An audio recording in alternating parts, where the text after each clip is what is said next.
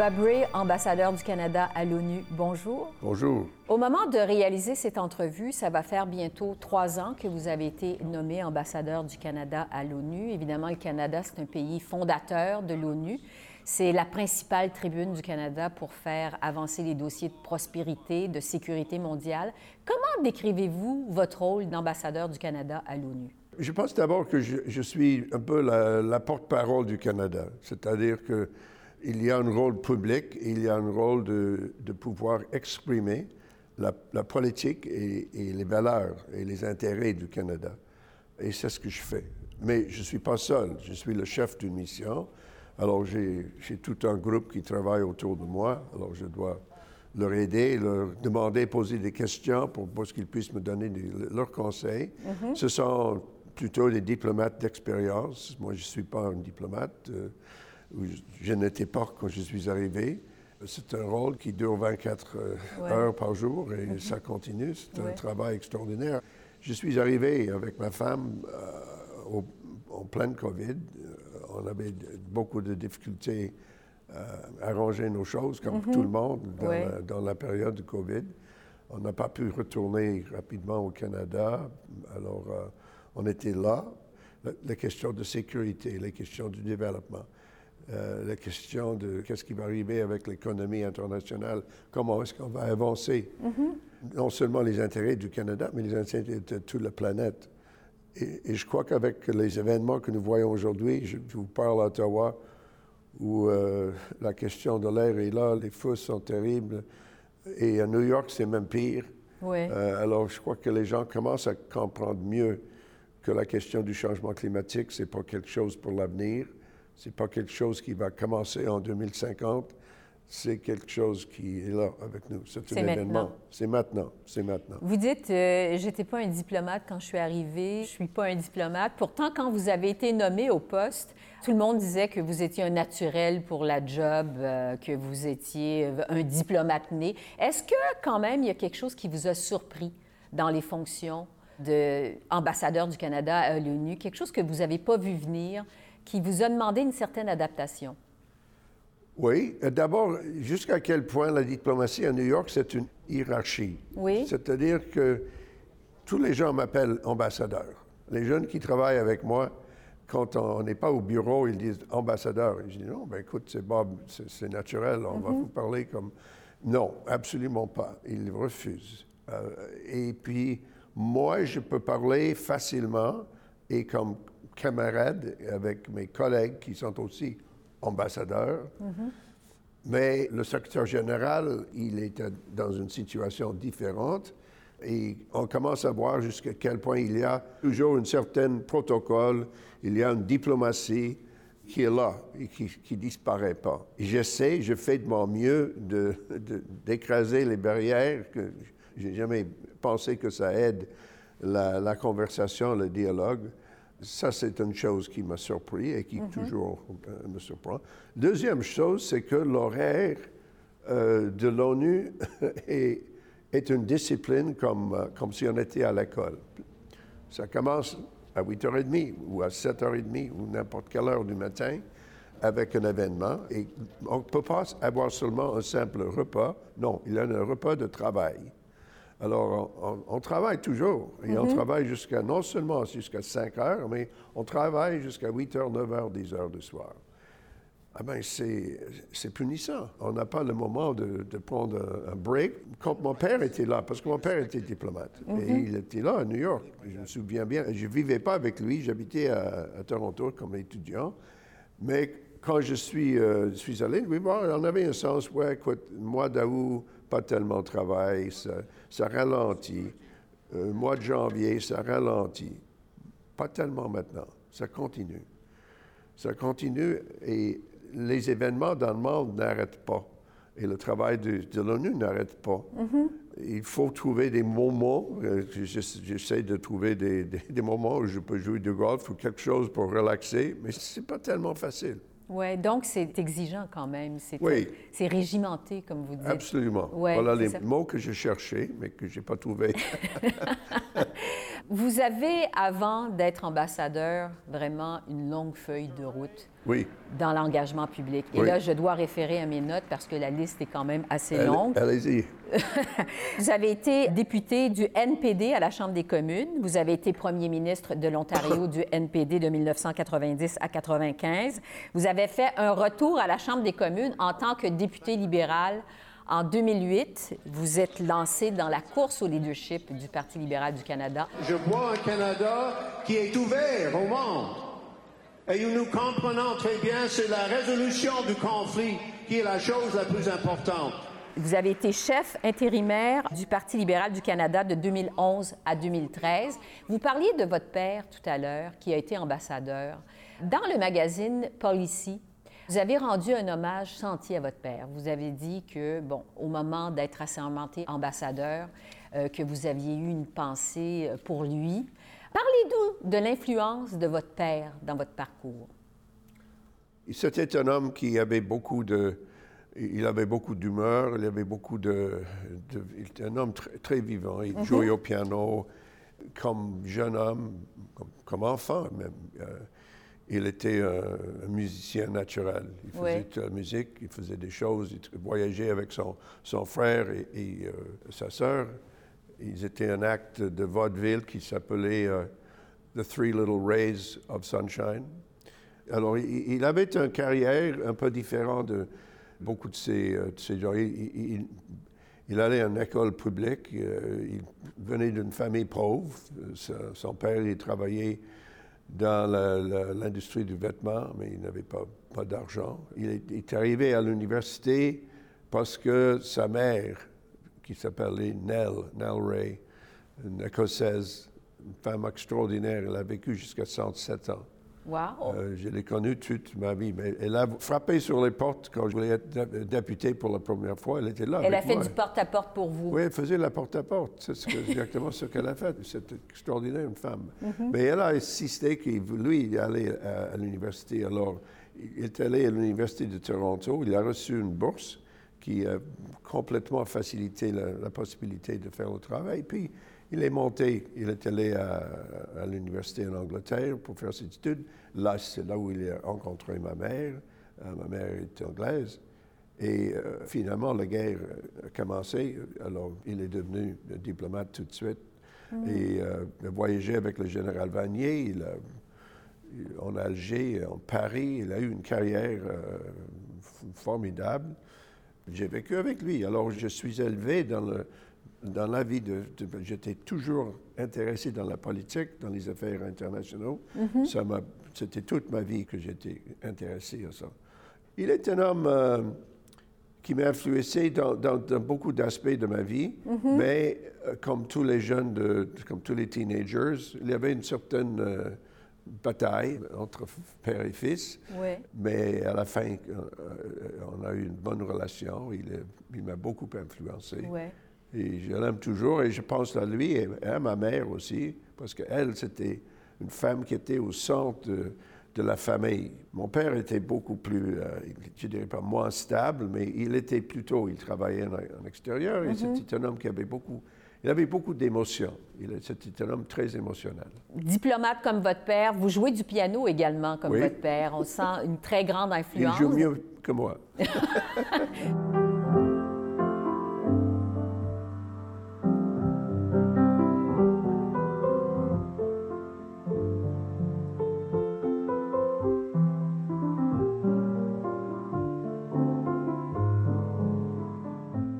on a eu l'occasion de vous voir quand même sur les réseaux sociaux. Vous vous débrouillez quand même assez bien. Oui, ah oui, j'a- j'adore la musique.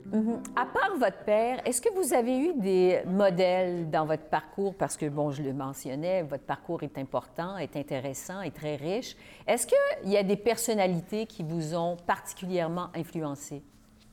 Oh oui, beaucoup. Des professeurs euh, à l'école. J'étais à une, une- une école à l'université de à l'école Ant, ça s'appelle l'école internationale à, à- à Genève. J'avais quelques professeurs qui étaient euh, extraordinaires. J'ai fait mes études à Oxford et puis je ne savais pas quoi faire exactement. Je n'étais pas un homme heureux. J'étais un jeune homme malheureux. Et euh, j'avais un peu d'an- d'anxiété, un peu d'expérience de dépression. Ouais. Alors, euh, ça m'a beaucoup affecté euh, pour, euh, un an et demi même. Et j'ai décidé de travailler.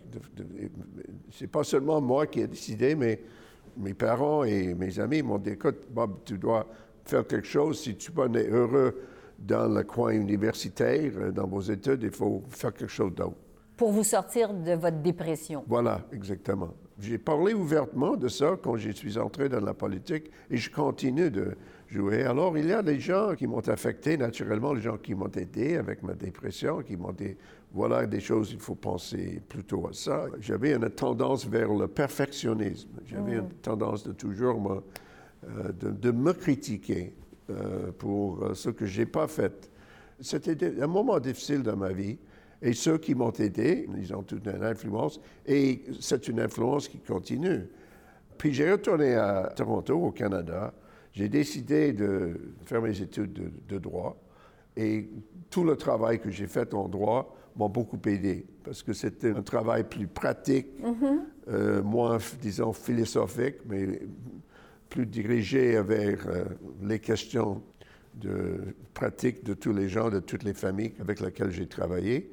Et là que j'ai fait ma décision de, de, faire la politique. La dépression que vous avez subie, euh, je présume, dans la jeune vingtaine, a eu un impact positif sur vous? C'est ce qui vous a amené à faire de la politique? Ça continue avec le travail que je fais comme chef dans un, petit bureau de 25-30 personnes. Et je continue d'essayer de leur donner un peu de perspective sur la vie, la perspective sur le travail.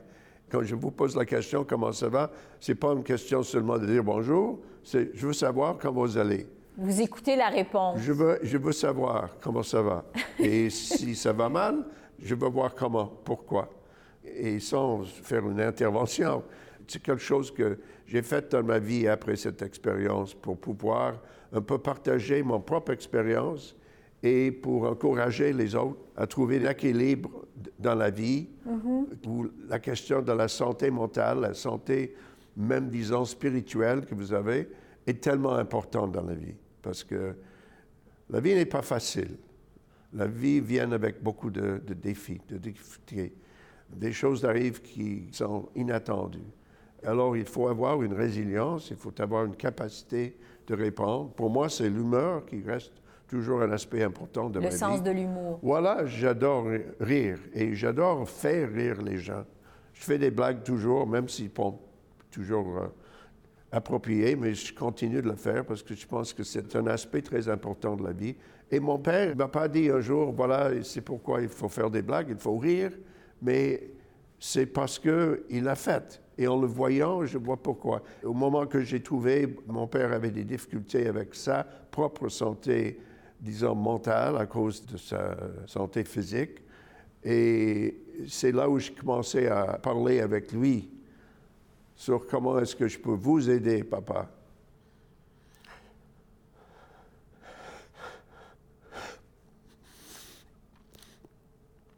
Excusez-moi. Non, ça va.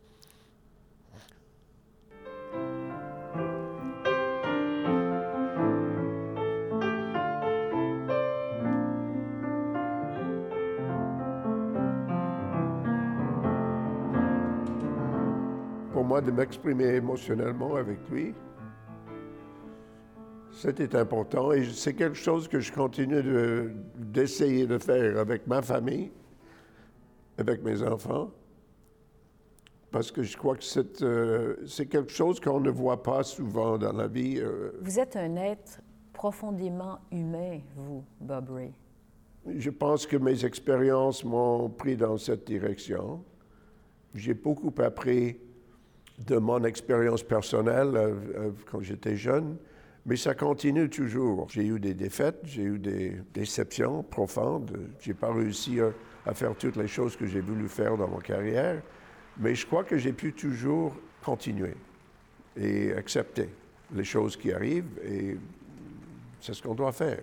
Mm-hmm. Mon père m'a dit, je me souviens très bien, quand j'étais jeune, j'avais une certaine arrogance de jeunesse et j'avais savais tout, j'avais toutes les réponses, c'était, tout là. il m'a dit, quoi, il faut que tu te ralentis et il faut que tu comprennes que chacun que vous rencontrez, chacun a quelque chose dans sa vie qui cause de peine pour lui. Chacun a un défi, chacun a des problèmes. Sont pas nécessairement apparents à tout le monde. On a toutes, finalement, tous notre part de catastrophe dans la vie. voilà. Oui, c'est Oui. ça. Mm. Vous parliez de vos regrets, en fait, pas de regrets, mais vous parliez de, des défaites que Oui. vous avez eues dans la vie. Au Et des- moment de quitter... Et des échecs. et des échecs aussi. Au moment de quitter la politique en 2013, le Toronto Star a écrit que vous avez été le meilleur premier ministre que le Canada n'a jamais eu. J'entends assez souvent ça de vous. Comment vous réagissez à ça? Ben, c'est gentil. Ça me fait euh, sourire un peu. Mais en même temps, je réponds en, disant, écoute, il y a beaucoup de personnes qui ne sont pas Premier ministre. Il y a seulement un qui est Premier ministre. Et c'était le job que je voulais avoir. Je suis pas malheureux que je n'ai pas le job. Je n'ai pas de ressentiment, franchement. Mais c'est la vie et que si, si j'ai pu faire une contribution, voilà, je suis fier de, de faire une contribution. Et la chose importante, c'est ma femme qui m'a dit, c'était au moment où j'étais euh, battu dans, dans la politique à, à l'Ontario. J'avais seulement, c'était cinq ans comme premier ministre. Et ma femme m'a dit, écoute, Bob, si tu es premier ministre de l'Ontario pour 10 ans ou 15 ans, la vie est beaucoup plus large que ça. Alors, vous ne pouvez pas penser que si vous n'êtes pas le premier ministre ou si vous ne devenez pas le premier ministre du Canada, ça veut dire que la vie est tout un échec parce qu'il y a toutes sortes de choses que vous devez faire, que vous devez penser à faire, écrire, euh, professeur, euh, toutes les choses que vous pouvez faire et autres jobs que vous pouvez. non. Alors, gardez l'attitude positive parce que toutes les choses peuvent arriver et vous faites une contribution n'im- n'importe où vous étiez.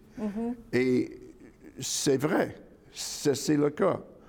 Et il y a une tendance dans la politique de voir le narcissisme, c'est une maladie qui existe dans la politique. Les gens qui pensent que le monde est là pour eux, que, que Tout tourne autour voilà, d'eux. voilà, voilà. Tout tourne autour des gens. Ils ont une arrogance, ils ont un ego, ils deviennent de plus en plus autoritaires. C'est une tendance que nous voyons maintenant dans la politique, pas au Canada, je parle, je parle plutôt du monde. Quand vous regardez les gens, est-ce que vous êtes, est-ce que vous pensez qu'ils ont un sens d'équilibre dans leur vie? Est-ce que leur santé mentale est totalement bien? Je ne pense pas, franchement. Et je crois que nous devons parler franchement de la condition de la politique quand on voit la, la tendance pour les gens de garder tout le pouvoir autour d'eux, autour d'eux et d'opprimer leur population, de réprimer leur, la, la population. On doit euh, regarder ça en voyant Ouais. que c'est pas normal. Vous, ce qui vous distingue comme ambassadeur, c'est que vous vous gênez pas pour prendre position publiquement. Vous le faites sur les réseaux sociaux. Oui. Vous avez qualifié Vladimir Poutine de dictateur. Oui. Vous avez dit que ses positions sont intenables. C'est une guerre alors contre la paix, contre le progrès, contre la liberté des nations et les peuples de choisir leur propre des- destin. Qu'est-ce que vous pensez de Vladimir Poutine, en fait, de l'impact de Vladimir Poutine sur la communauté internationale? Ah ben, c'est épouvantable, ce qu'il continue de faire. La chose que je vois dans lui, c'est quelqu'un qui vraiment, il a une idée de son pays et de ses voisins. Il n'est pas capable de vraiment regarder les autres comme les autres.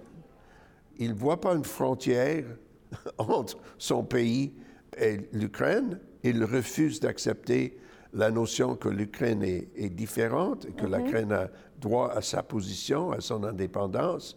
Il n'accepte pas, il le voit comme un parti de la Russie. Et je crois que c'est là une tendance très, très dangereuse. Sur la guerre en Ukraine, justement, au moment où on enregistre cette entrevue, ça fait presque un an et quatre mois que la Russie mène la guerre à l'Ukraine.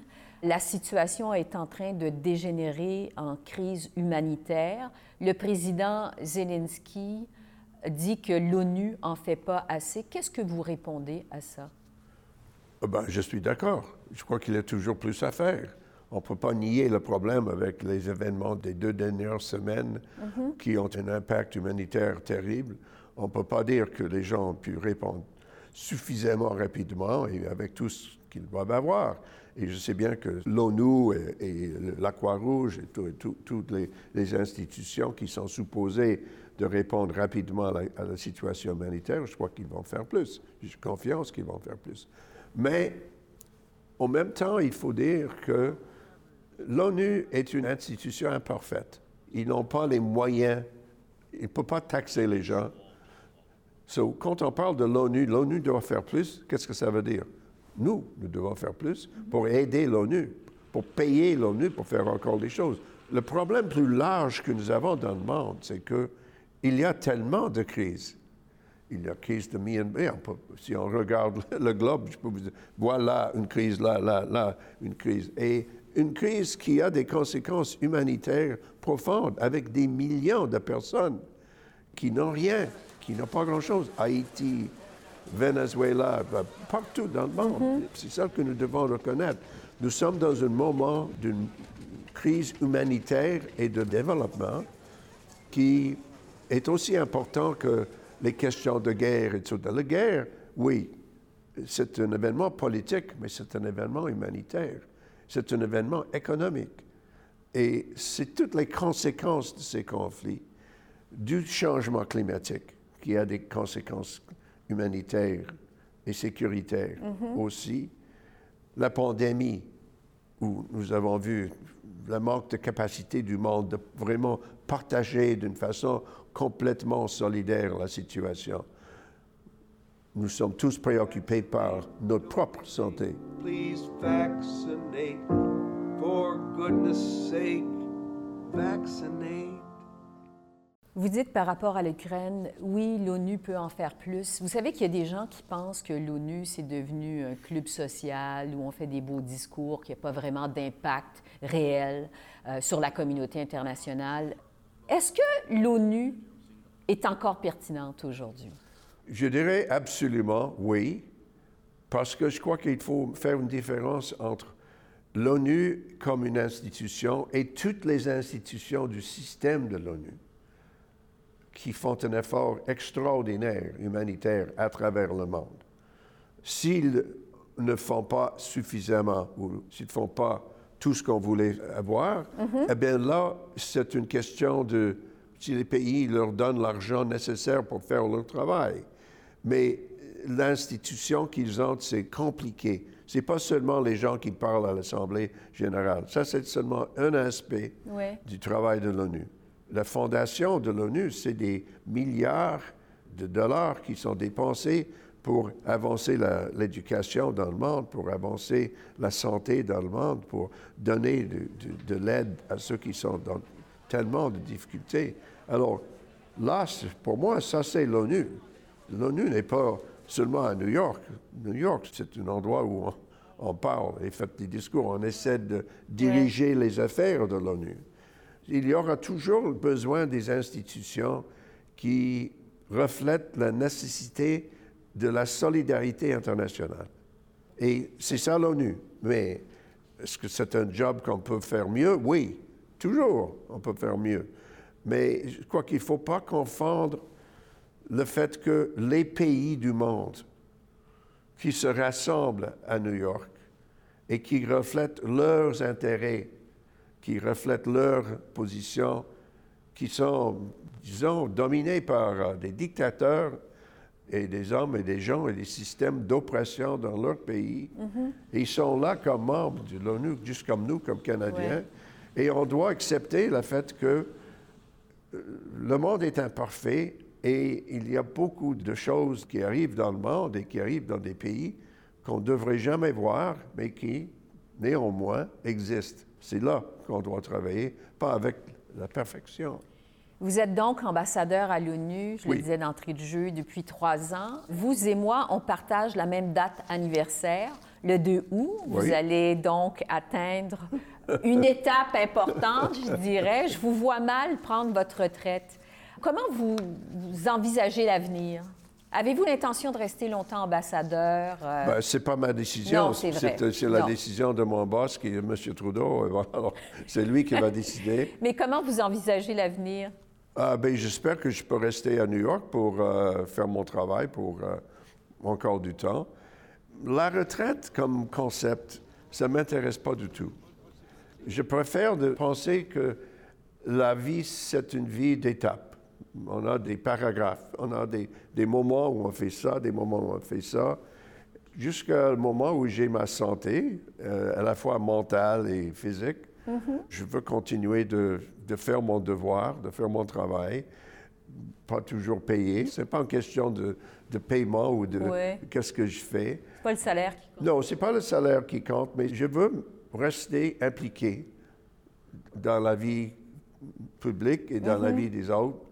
Je crois que le moment pour dire que Bob, you know, you've been on the stage too long, c'est le moment de partir. Ça, je comprends tout à fait que, mais je lutte un peu maintenant contre ce qu'on appelle en, anglais, on dit ageism. Oui, l'agisme. Oui. Il y a beaucoup de gens qui ont beaucoup à donner et qui ont beaucoup d'expérience, qui ont beaucoup de sagesse, qui reflètent euh, une réalité très, très importante de la vie. Et on doit donner un sens que oui, c'est possible. Est-ce que vous vous sentez euh, victime d'agisme? Est-ce que vous sentez ça? non? au contraire. OK. Non, non, au contraire. M. Trudeau m'a nommé quand j'avais 72 ans. Il, n'a pas dit Écoute, Bob, tu es trop vieux, tu ne peux pas le faire. Non, je suis là. Pour moi, ce n'est pas une question de ça. Mm-hmm. Mais je crois qu'il y a une tendance dans la société de dire aux gens, alors, euh, vous avez fait votre travail, allez-y. Vous savez, on a vu pendant la pandémie jusqu'à quel point notre attitude aux gens qui étaient dans les, les maisons de santé, les, etc., est-ce que c'est l'avenir que nous mhm. voulons avoir? c'est le mieux qu'on puisse faire? Non, je ne pense pas. C'est la meilleure façon de se garder en forme, de se garder jeune, de rester actif, finalement. C'est ce que vous êtes en train de nous dire. Parce que vous, vous êtes l'exemple de ça. Oui, et je pense que c'est essentiel. Et pour nous, il faut faire l'effort. Il ne mhm. faut jamais lâcher, il faut continuer de faire l'effort parce que la vie continue. J'étais là euh, l'autre soirée avec euh, M. Chrétien, ici à Ottawa, mhm. qui a donné un discours avant 500 euh, personnes. À, 89 ans. À 89 ans. Et ben, c'était formidable. Il était en bonne forme.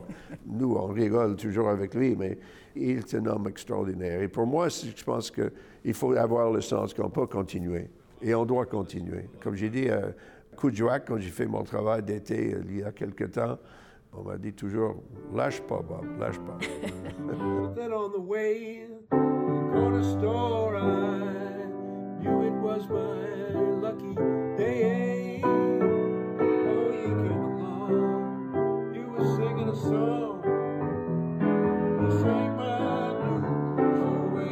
Bob Ray, ambassadeur du Canada à l'ONU, merci beaucoup. merci.